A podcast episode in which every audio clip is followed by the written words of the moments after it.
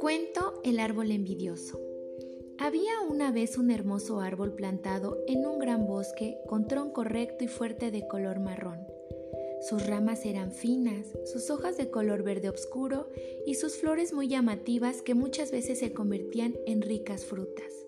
En su copa había un nido con dos pichoncitos y cada mañana se podía escuchar a la madre de estos dando la bienvenida al día que comenzaba a través de su dulce canto. Este maravilloso árbol daba sombra y frescor.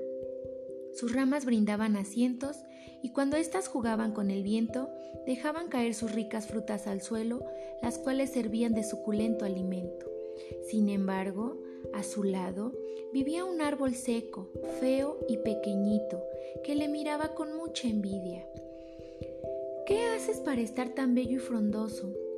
¿Por qué yo lo he intentado y no he podido lograrlo? preguntó el árbol seco. No puedes ser bello y frondoso porque estás podrido de envidia y malos sentimientos en tu interior, explicó el frondoso árbol. ¿Y qué debo hacer? preguntó tristemente el árbol seco con lagrimitas en sus dos únicas hojitas. Debes curarte por dentro para que pueda brotar la belleza que duerme en tu interior, expuso el frondoso árbol. Entonces, el árbol seco reflexionó y decidió sacar todos los malos sentimientos que le habían hecho permanecer podrido y seco durante tanto tiempo.